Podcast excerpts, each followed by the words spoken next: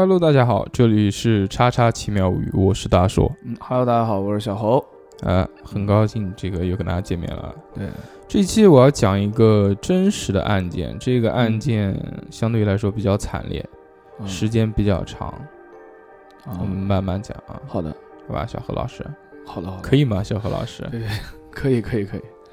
今天我们要讲的这个嗯事件呢，是在这个二零一零年时候发生的。嗯哼，相对于来说，已经是有九年前的事情了。对，这个呢是在一艘渔船上发生，当时这艘渔船呢叫鲁荣渔二六八二号，啊，这这个是那艘渔船的这个名字。啊这艘渔船呢嗯。是属于山东荣成市新发水产公司的，它是一艘这个叫大洋游钓船。这个不太懂。大硕哥，你钓鱼钓的就是比较精通的话，你能不能稍微给大家科普一下这个这个船的？这个嗯大家听这个游钓船，啊游是什么游？是那个游泳游泳的游吧？不是鱿鱼的游，哦，有鱿鱼的游啊。就是它这个是钓鱿鱼的船。哦，这个，船长呢有三四十米，嗯主机功率啊是三百三十千瓦。嗯二零一零年十二月，渔船载了三十三个船员出海，嗯，前往秘鲁、智利等这个海域去钓这个鱿鱼。哦，就所谓这个案件，它不是发生在国内的，是吧？嗯，是在这个海上面的。哦，期，间，这个渔船啊失去了踪迹。嗯，出海八个月之后，被中国的这个渔政船拖回来。哦但是这个时候船上只剩十一名船员了，出去三十三人，回来只有十一人。历经两年的侦判和审理，十一名幸存的船员被判杀害二十二名同伴，哇，其中六人判处死刑。就刚才你讲的这一段话，我鸡皮疙瘩都起来了。时尚先生这个杂志的嗯记者找到了其中一位刑满释放者，嗯嗯嗯然后他给我们讲述了这个故事的。故事啊，今天我要讲的就是大西洋大逃杀的亲历者自述。嗯我们今天的这个主人公啊，叫赵慕辰，当然这个是化名啊。嗯嗯当时的这个船员赵慕辰因为卷入了这个杀戮事件，被判处有期徒刑四年。这个应该是这十一个人当中判的最轻的一个。嗯啊，记者找到他的时候，正好是他这个刚刚刑满释放。我的天，赵牧辰，下面我要讲的是赵牧辰的这个以第一人称嗯叙述嗯嗯这起惨案的故事。嗯第一天出事的时候啊，嗯就觉得很诡异。为什么呢？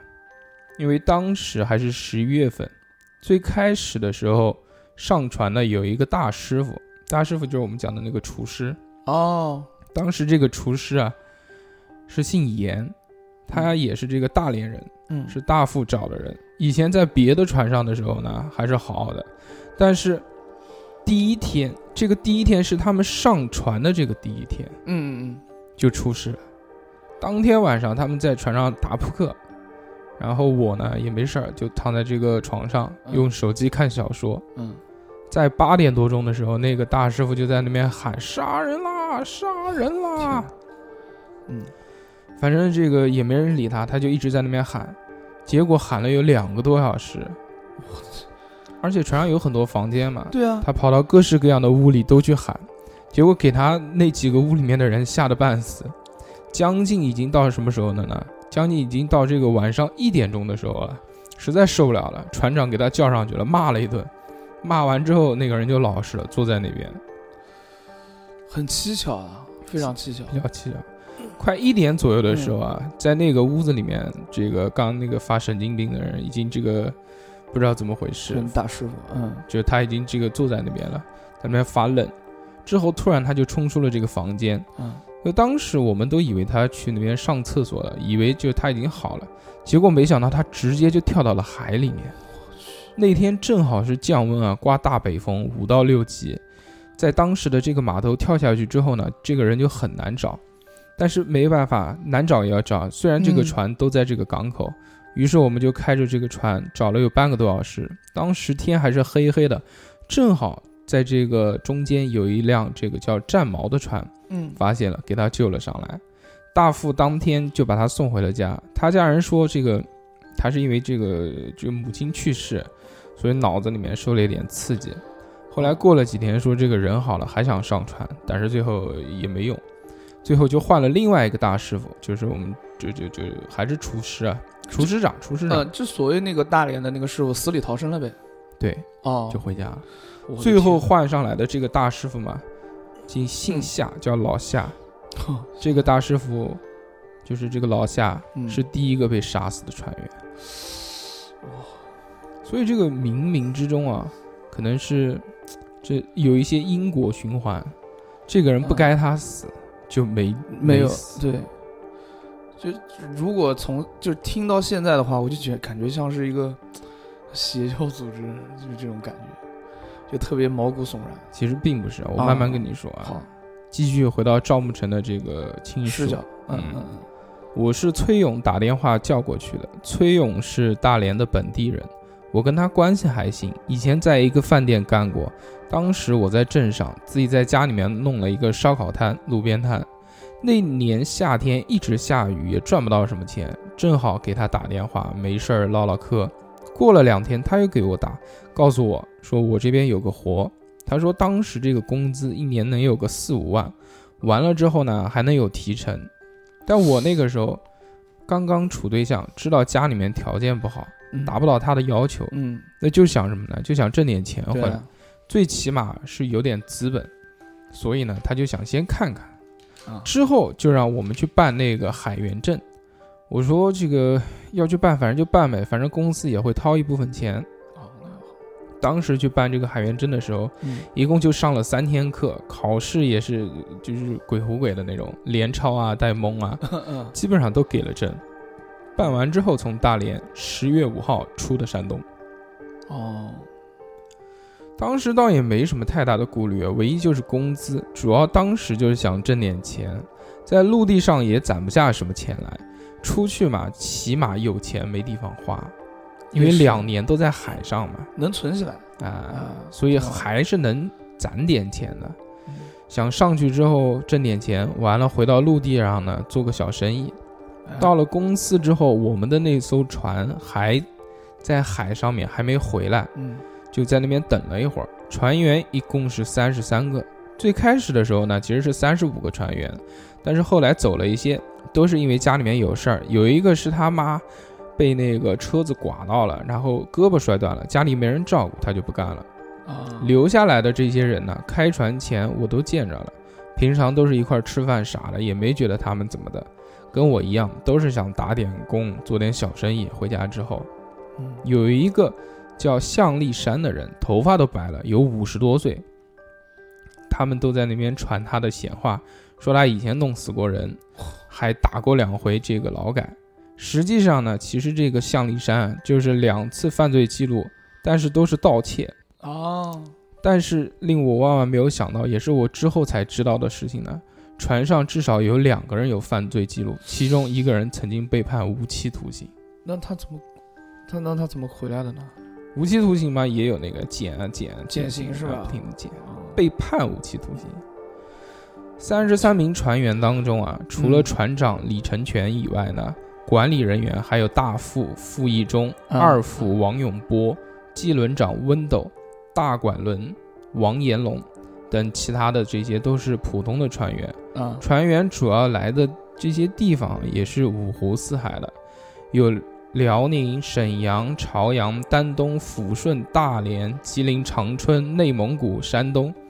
所以由此可见，其实这边呃，全是北方人，就东北人相对来说多一点。对对对，船员们呢，大多数也都是亲戚啊，或者是熟人之间相互邀请的。啊，就比如说这个温斗与这个船员温密就是叔伯两兄弟，二父王永波是船员吴国志的妻子的表兄，来自大连二十五岁的船员王鹏也是受到同学，就是当时在那个驾校一起的这个师兄温斗的邀请，啊，抱着想要往外闯一闯的这个念头，不顾家人的反对，登上了这艘鲁荣鱼二六八号。嗯，现在看来都还好啊。对，这一段呢，主要是介绍一下船上大概这些有哪些人。嗯，除了上述讲的那些人以外呢，还有几个内蒙古人，他们说话都是用蒙古语，所以别人也听不懂。这伙人里面，我只认识一个人，这个人的名字叫做崔勇。哦，崔勇在小客运上班，几个人经常在出租屋里面打牌、喝酒、耍酒疯。有一次，他们这个酒喝多了之后，把房子给点了，所以家里就赔了很多钱。嗯，他就想要挣点钱去还债。他平常比较大大咧咧的，比我高一点，胖乎乎的。船来了以后，好几天的时间，一直都是往这个船上去搬物资，鱼啊、肉、米面什么的，这些都是公司提供的，还有一些蔬菜啊。再来就是装灯，为什么要装灯呢？嗯，因为这个钓鱿鱼的这个船啊，主要是靠亮光去吸引鱿鱼。哦，床头那边有一个杆儿，上面是连接着一片一片的这个，就是灯的这个转接口。嗯嗯嗯，把这些灯呢都挂上去之后呢，如果到了深海，灯一打，鱿鱼就会吸引过来。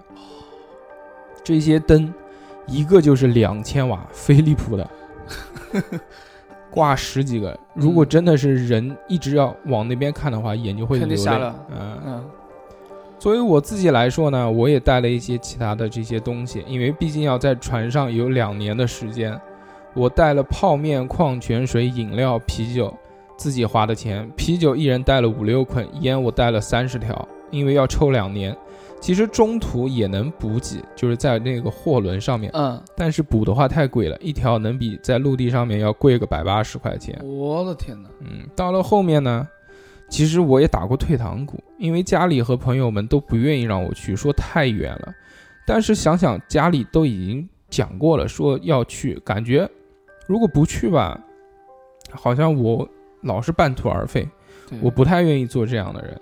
而且之前考这个船员证和上物资也花了七千多了，所以还是去吧。对，就不能当个怂人。嗯。嗯，过了几天之后，正式出海。公司这次一共出去的有七条船，有几条船都是黑着出去的。什么叫黑着出去的？就有船员证的呢，都在我们这条船上面，就是去考那个专业的证的。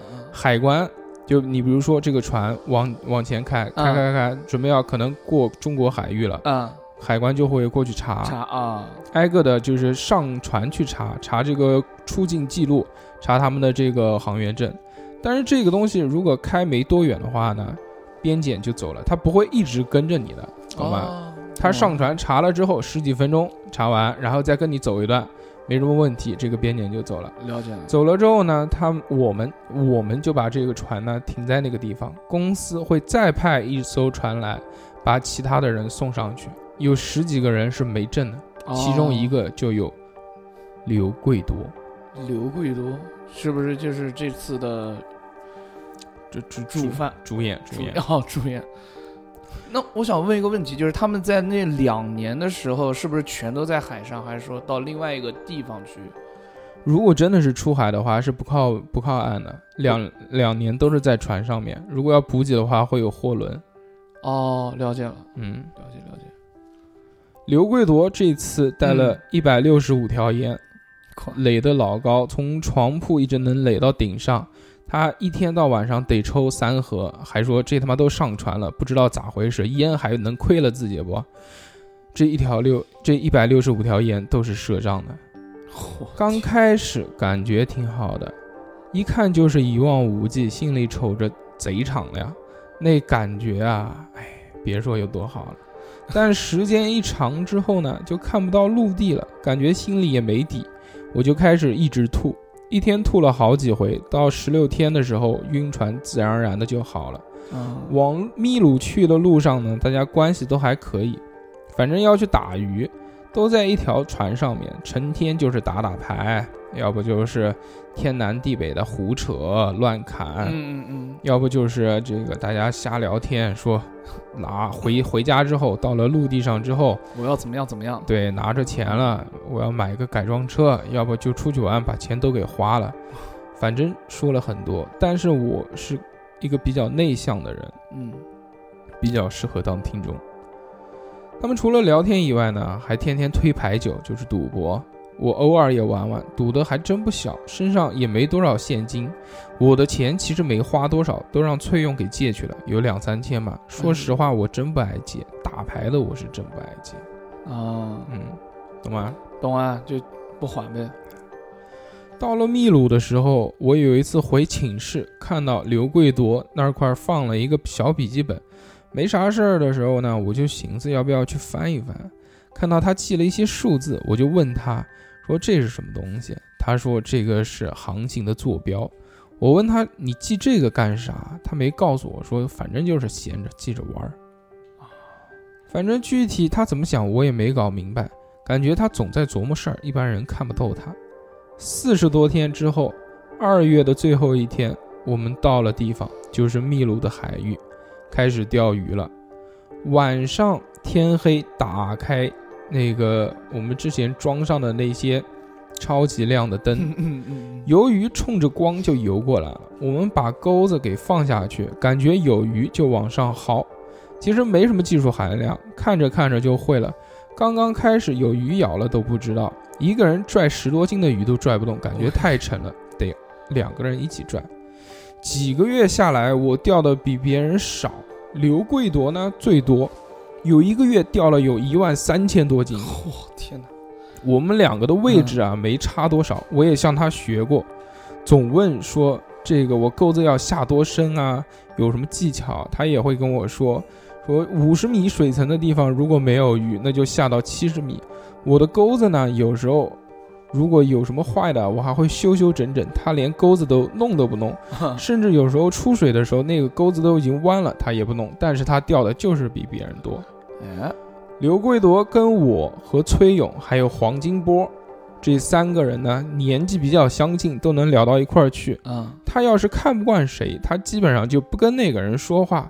平时咱们的关系还是不错的，但我能觉得吧，刘贵铎这人心里挺傲，对我们也有点瞧不起。那肯定的。这个是第一部分啊，第一部分就是讲述了他们从一开始怎么上船的，嗯然后把这些人呢，基本上的一个这个都讲了一下，对介绍了一下。比较有特点的人，然后单独拎出来讲了一下。哎，刘贵多，下面就是第二部分，嗯，第二部分叫海上黑工。哎呦，海上有收购船，船舱的鱼满了之后呢，就得到收购船去卸货，下到舱底，一个人五十盘，一盘三十斤，得往上举，那个是最累的。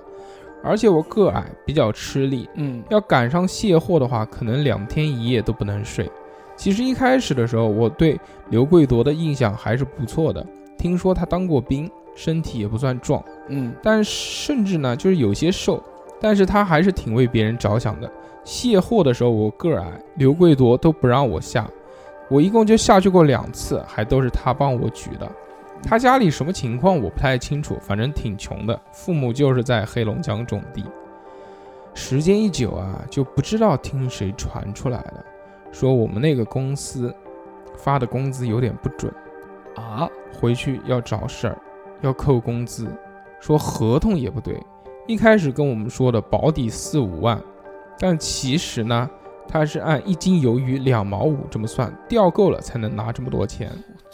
刘贵铎的脑瓜比较快，一算账发现最后挣的还不够他买烟的钱。我感觉不可能，这么大的公司哪能差我们这几个人的工资？嗯，这些呢都是船员私底下传的，没问过船长。船长之前也介绍过了，叫李成全，嗯后来也判了死刑，很高，个儿很大，脾气不好。有个船员惹他不高兴，一拳就打过去，眼圈都黑了。我船全这个船员之间如果起了这个争执，他总会向自己的老乡。再有，如果还惹到他，他就一个耳光打过去。啊新换上来的这个大师傅啊，就是老夏，之前也介绍了，嗯，平常咋咋呼呼的，还爱还爱拍这个船长的马屁，总以为自己年纪大，见过世面。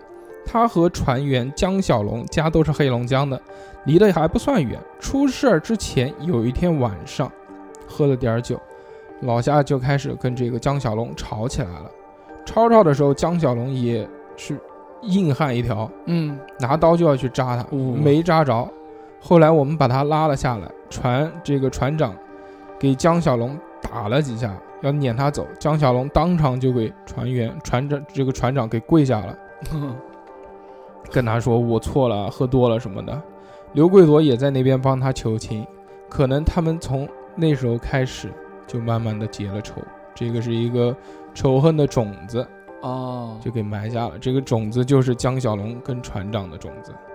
懂，也是这个江小龙跟这个老夏的种子。对，慢慢的吧开始的新鲜劲都过去了，船员也都疲了，在那边偷懒耍滑，人太多了。对啊，早上钓完鱼，要得把这个鱼给分出来，三十斤一盘。如果有单个的那种鱼，超过八斤的呢，还得再分，就头是头，翅是翅，身子是身子，啊，然后再称斤，再分类，洗完了之后装入冷冻板，这就完事儿了。嗯，同样，这个钓的这个货啊，别人家的船早上八九点就已经能收工了，我们这边要到十点、十一点、十二点，到这会儿都不见人，都跑去偷懒了。最后船长也管管不住。这个是什么呢？就虽然他们在那个海上面捕鱼，但不是他们这一艘。哦，有好几艘，首先，公司就出去了七艘船。哦，第二呢，在那个海域，除了中国的渔船，还有很多渔船都去那边捕鱿鱼，所以海面上面其实渔渔船还是很多的，他们就能看见附近的渔船。哦，人家渔船干到一般都是晚上嘛，要打灯嘛，吸引过来，干到早上的八九点就完了。他们这边因为有很多人都在偷懒，所以一直到十二点都弄不完。最后船长也管不了，也很生气，天天总是喊，但是没人听。剩下那些人干到两点才睡觉，我就建议船长轮班，但是他也不听我的。嗯，刘贵夺还可以不怎么偷懒，但是那阵子他经常拉着其他人说话，神神秘秘的，心思不在钓鱼上面。